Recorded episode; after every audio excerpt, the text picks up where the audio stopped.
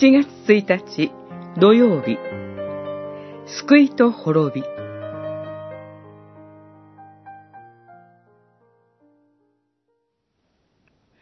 信じて洗礼を受ける者は救われるが、信じない者は滅びの宣告を受ける。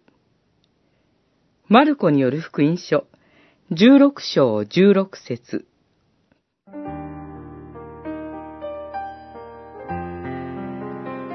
問い71の答えの括弧書き。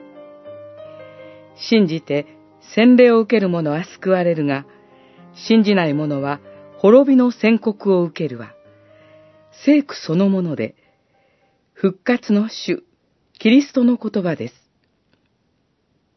洗礼は単に一つの儀式として、それを受ければ救われるというものではありません。そこには人間の信じるという行為が必要です。この聖句は、キリストを信じる者には恵みの宣言であり、信じない者には非常に厳しい約束です。人間には信じて洗礼を受ける者と信じない者がいます。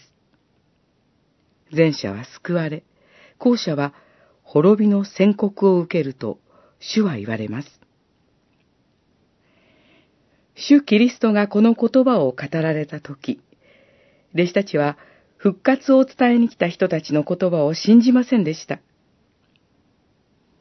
いつも主と共にいた弟子たちがです。私たちも愛する肉親や友人に主の復活を伝えても信じてもらえないことがあるのは当然だと思います。信じられなかった弟子たちは復活の主と出会って、信じる者に変えられました。弟子たちと出会ってくださったキリストは、今精霊において私たちの中におられます。精霊が働いてくださり、親しい人たちが信じて洗礼を受けられるように祈ります。